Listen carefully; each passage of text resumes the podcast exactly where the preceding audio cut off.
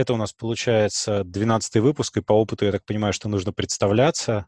Я Дима Рубин, со мной тут еще сидит в виртуальной студии Дима Подин. Очень приятно. И Артем на пляже. На волнах. А, на волнах покачиваешься, да. А, так, и к нам присоединилась Александра, которая владелец и работник IT Camp. Это рекрутинговое IT-агентство. И попробуем сегодня, наверное, обсудить, что как происходит с рынком рабочей силы. Ну, наверное, не только в сфере IT, если получится, но как минимум. Всем привет. Здравствуйте. Привет.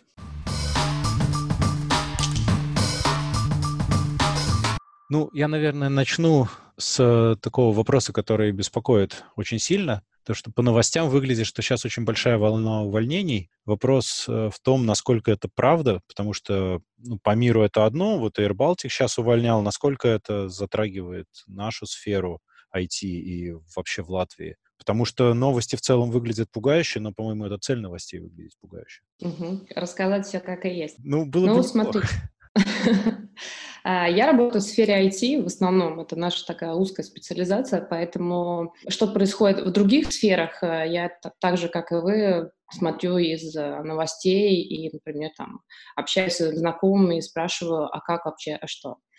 А в связи с карантином было закрыто вообще много-много разных заведений, развлекательных, школы и так далее. То есть, соответственно, люди теряют работу, больше делать нечего, а, мало кто кушает, мало кто развлекается, кино не смотрит, э, не знаю, детей в детские комнаты не отводят, соответственно, а, бизнес э, либо замораживается, либо закрывается, и, ну, соответственно, люди остаются без, э, без работы.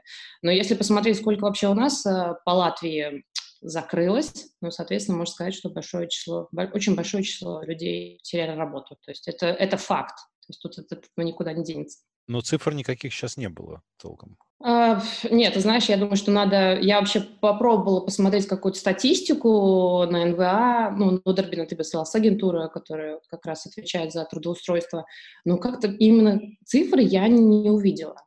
Э, и я понимаю так, что у нас сейчас карантин был один месяц, соответственно, у кого не было какой-то там подушки безопасности, те сразу закрылись, или там порезали какие-то свои расходы, порезали персонал и просто заняли такой режим улиточки, просто ну как, продержаться там пару месяцев, и дальше там откроется, может быть, летний сезон, и опять стартовать, э, не знаю, набирать тех же, тех же самых э, людей и начинать что-то заново. Но так как вообще непонятно, что происходит, то есть мы сначала на один месяц закрыли, сейчас на еще один месяц, но, с другой стороны, зато паника, я вижу, что паника, она уменьшилась. То есть сейчас просто уже все адаптируются к какому-то новому режиму, к новому стилю, ну и, соответственно, если говорить про, там, про бизнес, там уже делаются другие шаги.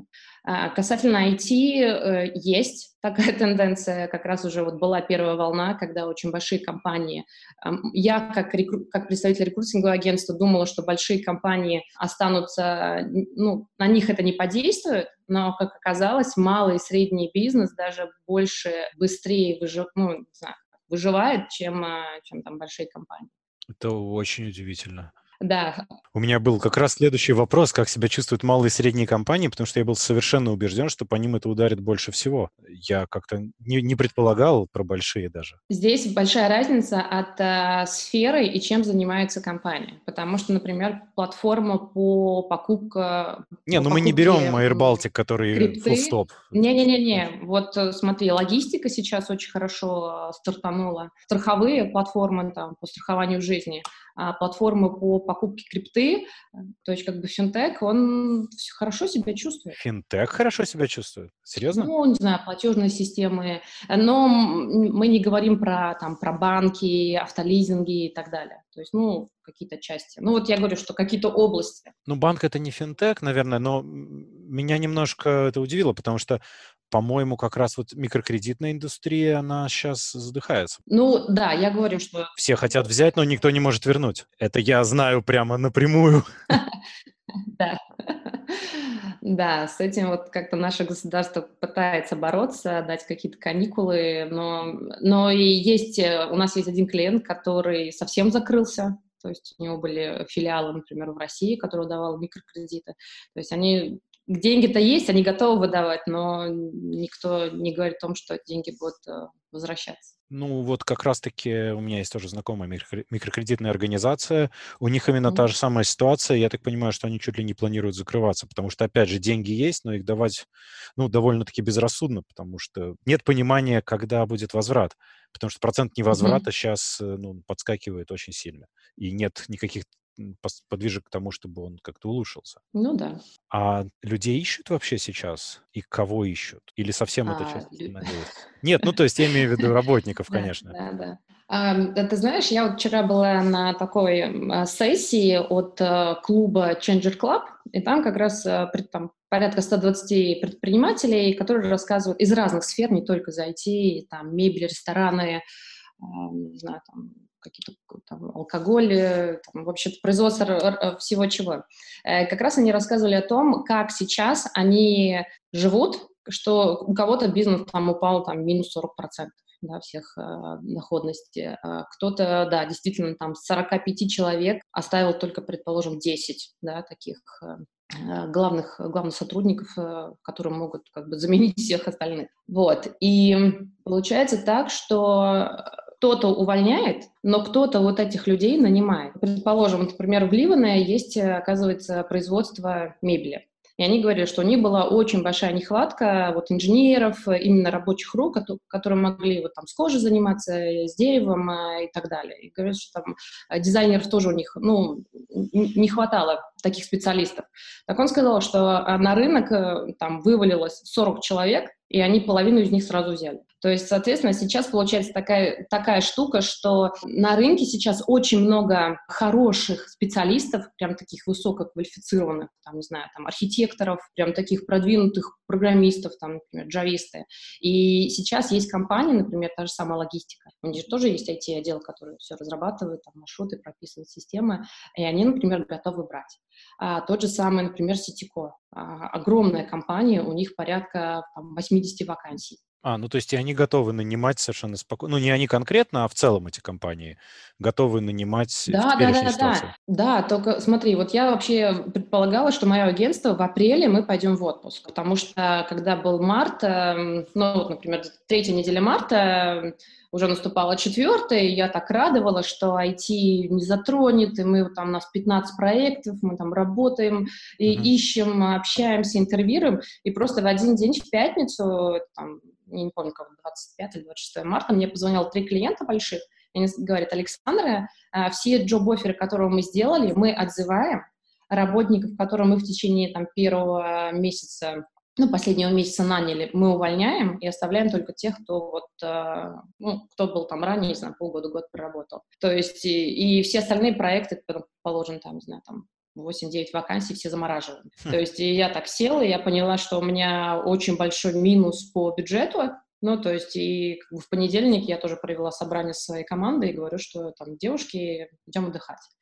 Но прошло вот две недели, и я, например, сейчас вижу, что у нас там появилась вакансия на там, старшего PHP-разработчика. Сейчас пришел клиент, говорит, давайте нам джавистов.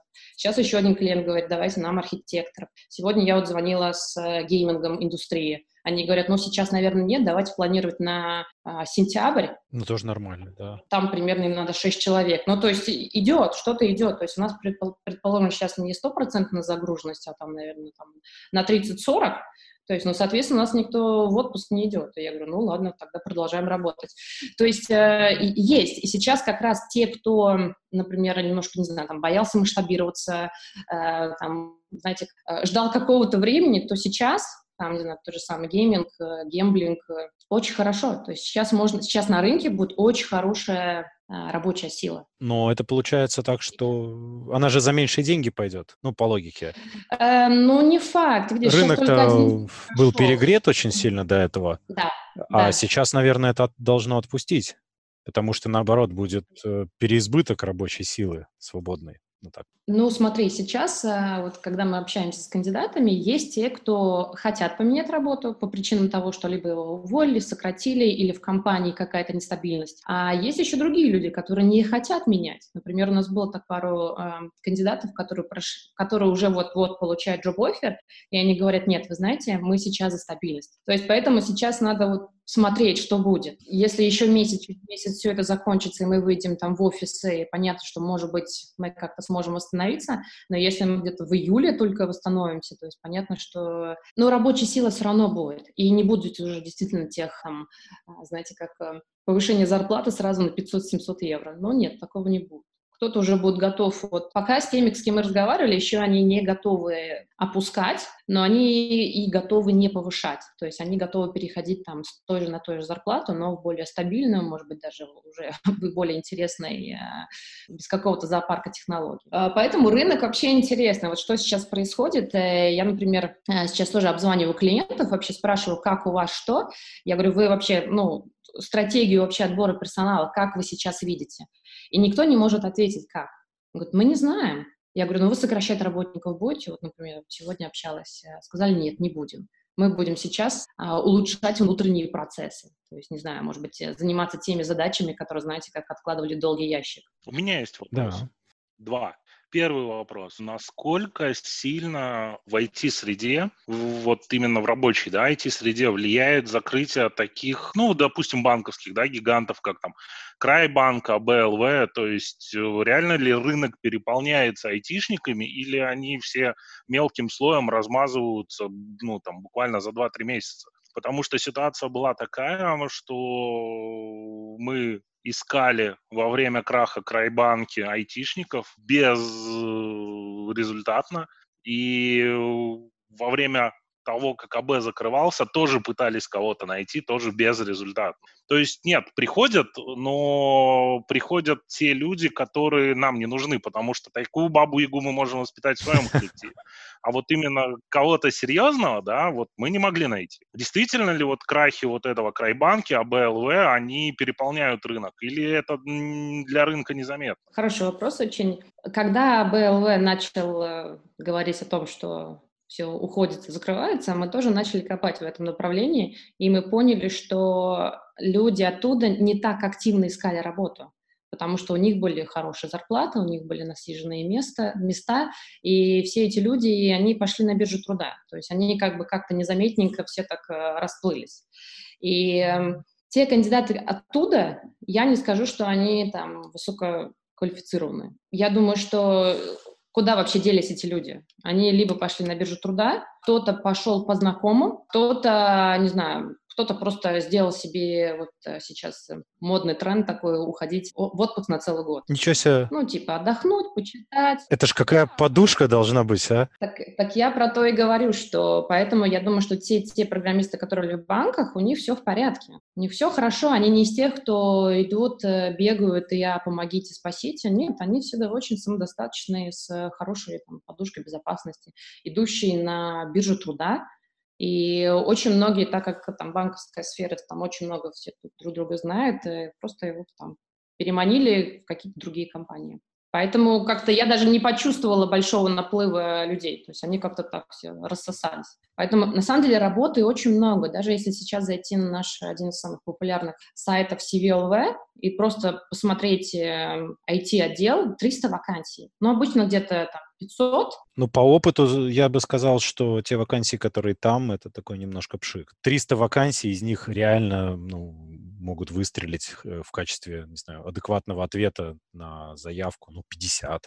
У нас вообще очень странный ну, рынок в этом смысле. Э, это тоже другой вопрос. Я сейчас говорю о спросе, что а, спрос а, есть. Ну в этом смысле, да. Как, его, как он проверяется, как работает э, там рекрутер или специалист подбора персонала, но это уже немножко другая сфера. Потому что, как я понимаю и как я вижу Латвию, мне очень нравится работать в нашей стране, потому что все друг друга знают. Как-то где-то пересекались, а, где-то на кого-то можно собрать отзыв, э, где-то с кем-то поделиться опытом работы, там, с коллегой и так далее. Ну, ну, как бы не напрямую, но там не через шесть рукопожатий, а, например, там через два-три. То есть, соответственно, если кто-то где-то освобождается, то кто-то об этом знает.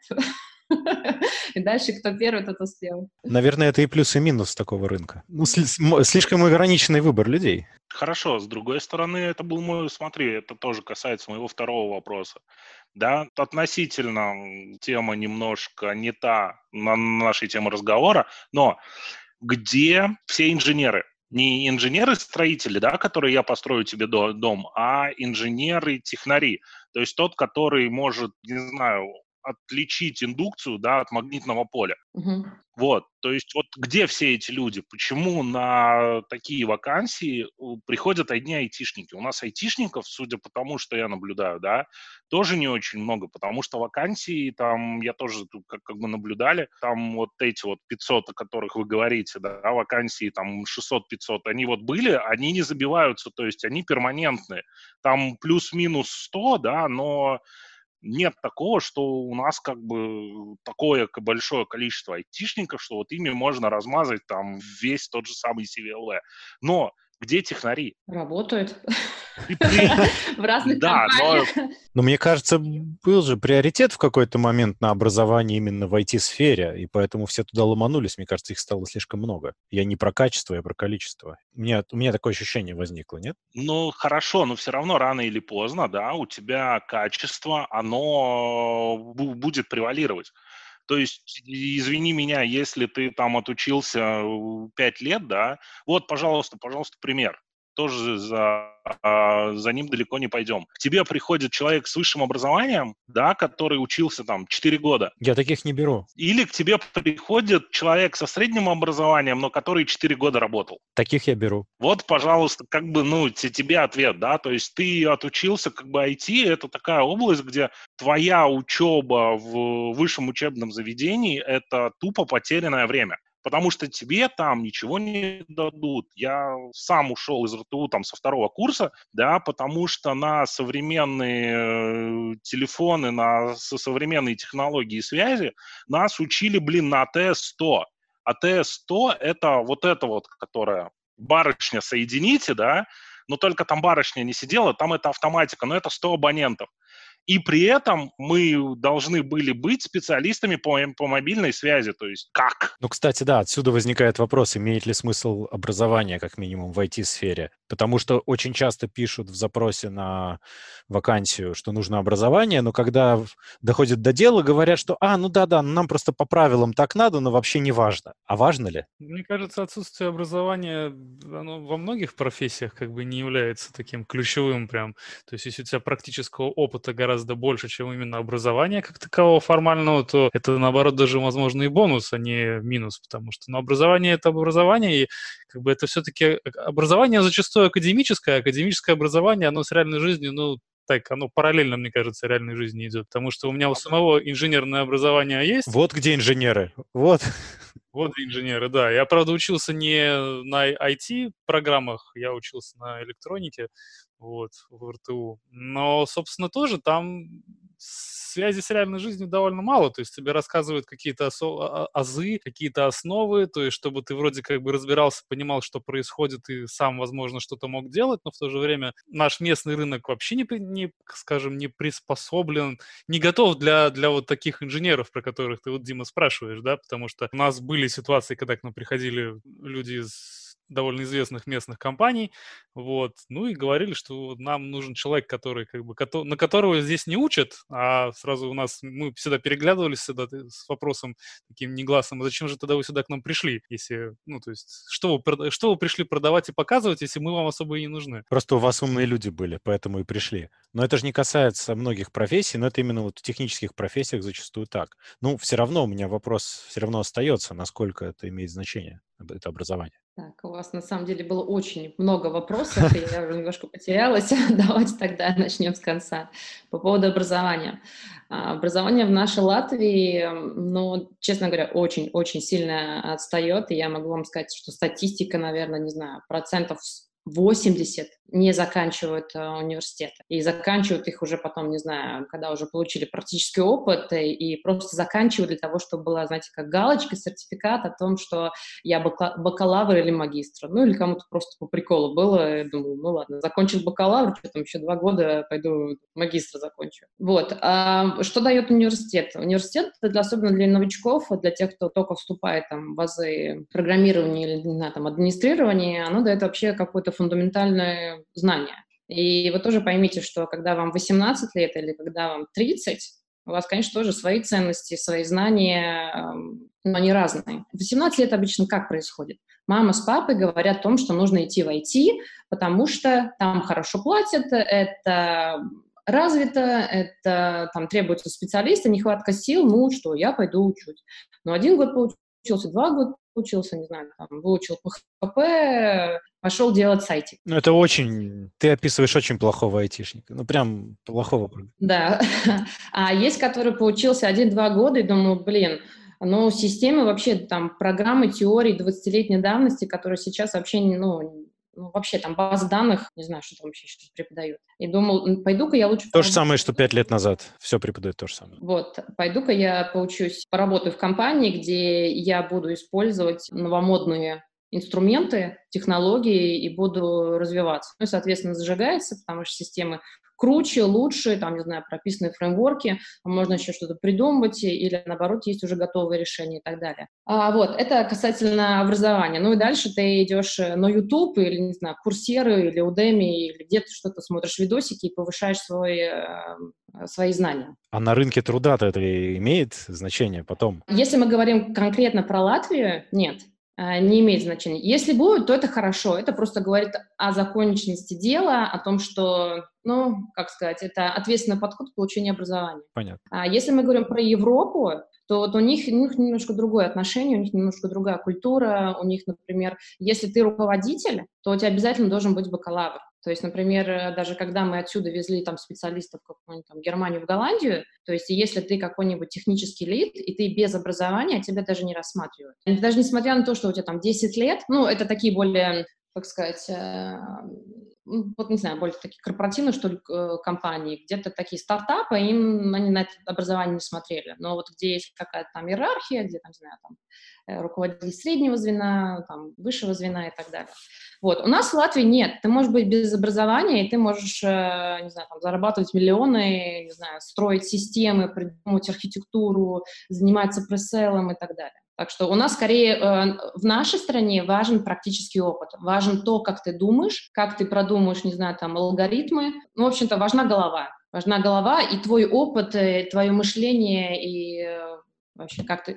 И сейчас еще один пункт, как ты коммуницируешь. Потому что если уже последний тренд, там, последние два года без коммуникации, если человек не может объяснить, чем он занимается, какие задачи он выполнил, не знаю, какую-то отчетность написать, э, или там поговорить с клиентом и понять, что вообще клиент хочет, те люди не идут, вот знаете, как не занимают первые места. То есть говорят, а давайте посмотрим как кандидатов, которые вот умеют излагать свои мысли, умеют предлагать решения и так далее. То есть тут уже вот эти эм, гибкие навыки имеют значение. Все равно нету образования, но у тебя ты технически подкованный, у тебя хорошие гибкие навыки, тебя возьмут.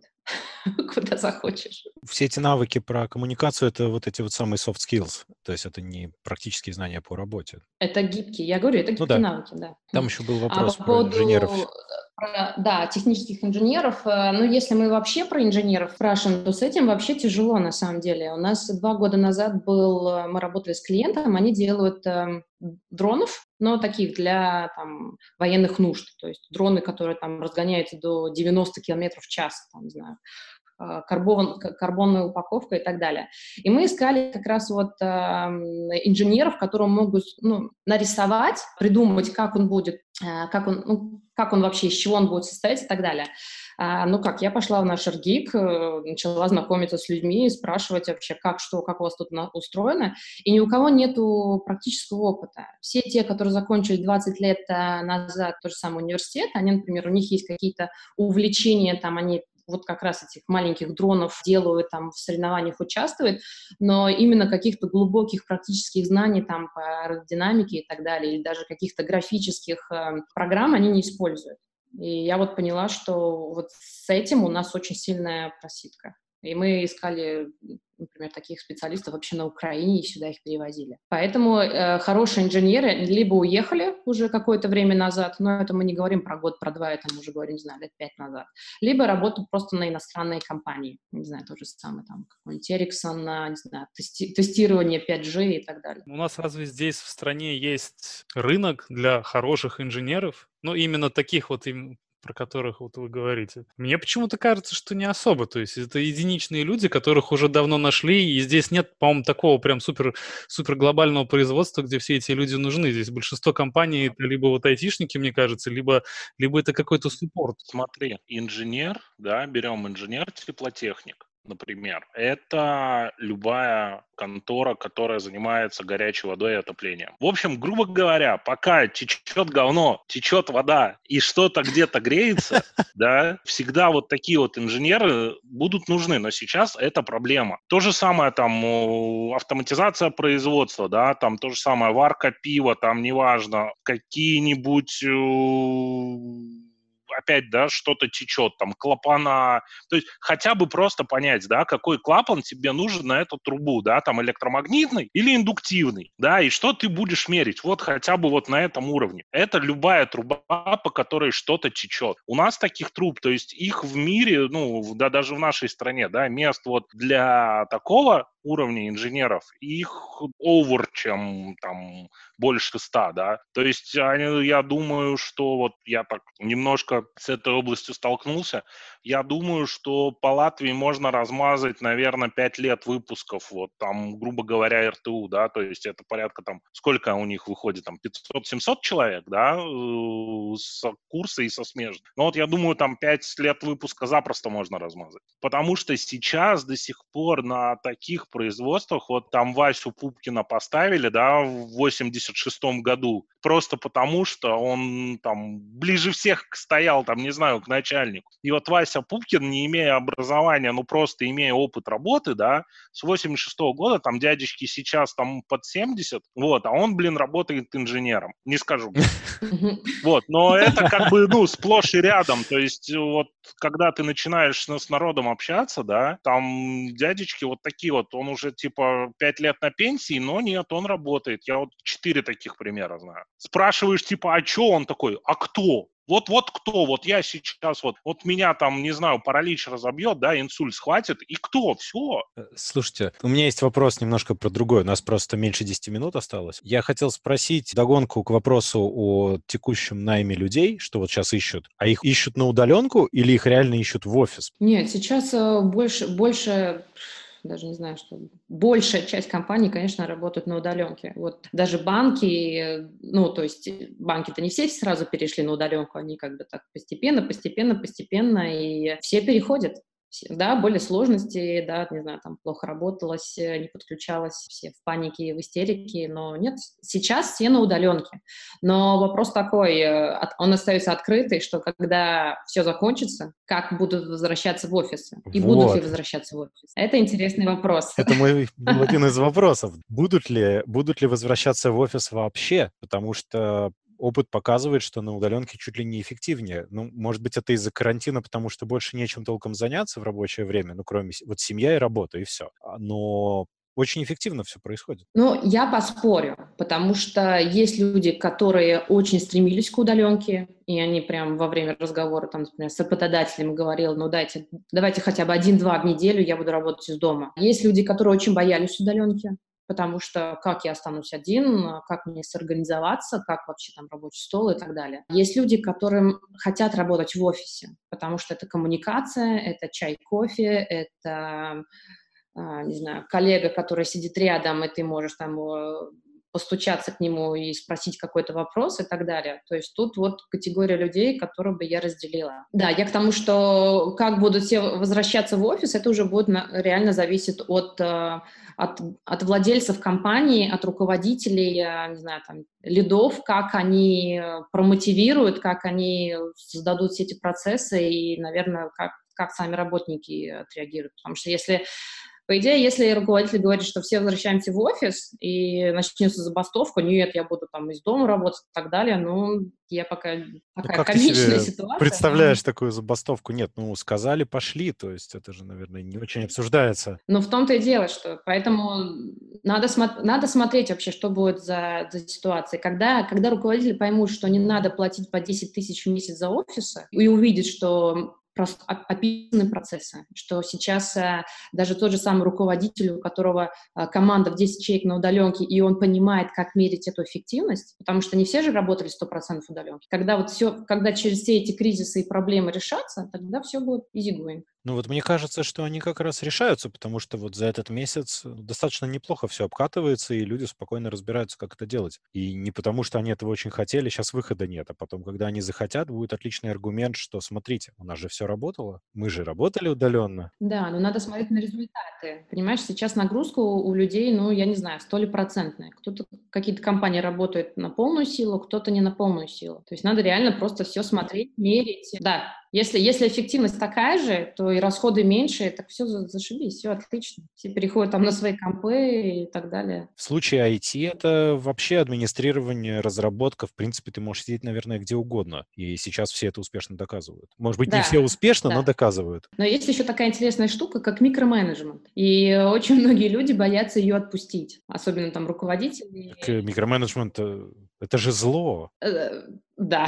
Это абсолютное зло но кто-то очень его любит и боится отпускать. То есть тут уже, знаешь, надо прокачка других навыков о том, что давать людям больше самостоятельности, дисциплины, учить их э, а, чтобы их не надо было контролировать, чтобы они давали информацию о том, как прошла работа, не знаю, там давали какие-то решения задач и так далее. Мне кажется, что в нормальной команде это так и должно работать, карантин или нет, потому что, ну, невозможно всех контролировать, получается всегда fail, то есть это проверено годами, и любой микроменеджмент заканчивается тем, что контора распадается. По моему опыту так точно. Ну, не всегда, но все люди очень разные, и я тебе скажу, что мнения тоже у всех очень разные, и отношения к каким-то ситуациям, поэтому каждый знаешь, э, каждый живет как умеет. Поэтому ну, а, здорово, когда люди собираются там с одним мышлением, с одной идеологией, в смысле о том, что будем работать вот так, и что всем нравится и всем в кайф, то это замечательно. Но есть, где руководители очень боятся и начинают еще больше давить на сотрудников, э, больше, не знаю, там, спрашивать, э, больше какой-то отчетности, больше каких, делать тех вещей, которые занимают очень много времени, которые, по идее, ну, совершенно не нужны. Кризис очень показывает сейчас работу работу руководителей. Кто-то стрессует, кто-то... Тут был хороший момент. Говорили так интересную мысль, что вот через год при выборе работы надо будет смотреть э, не на сиюминутную репутацию, а как какая компания вела себя во время кризиса. Все верно. В частности, карантинного. И будет сразу понятно. И некоторые компании себе уже подписали приговор, сами того, наверное, не поняв. И я с тобой полностью согласна. Поэтому сейчас все, что происходит на рынке, вообще очень интересно. Потому что у кого-то как мне сказали, пандемия в голове и начинает знаешь, стрессовать, увольнять, э, какие-то новые правила создавать э, в компании. А кто-то вообще на релаксе, все хорошо. Ну, как бы занял позицию о том, что мы сейчас нет динамического роста, мы идем спокойно, выполняем, проживаем, не нервничаем, там, зарплаты, рабочие места сохраняем, ждем, когда все закончится, и потом опять начинаем, а, не знаю, в бешеном темпе работать. Да, вот такие компании, они и будут потом в хорошем темпе работать. Но как минимум они не растеряют людей, потому что те, кто уволили половину, ну, они себе уже создали репутацию, и вряд ли они потом наберут этих людей обратно. У нас сейчас время закончится. Ладно, Zoom сейчас нас обрубит. А можем еще одну сессию? А, ну, можем потом, в другой раз. Хорошо. Огромное спасибо, это было очень-очень интересно. Мы вопросы да. подхватим. Да, мы с удовольствием еще. Спасибо. Давайте, да. Спасибо большое. Да, спасибо. Спасибо. Пожалуйста.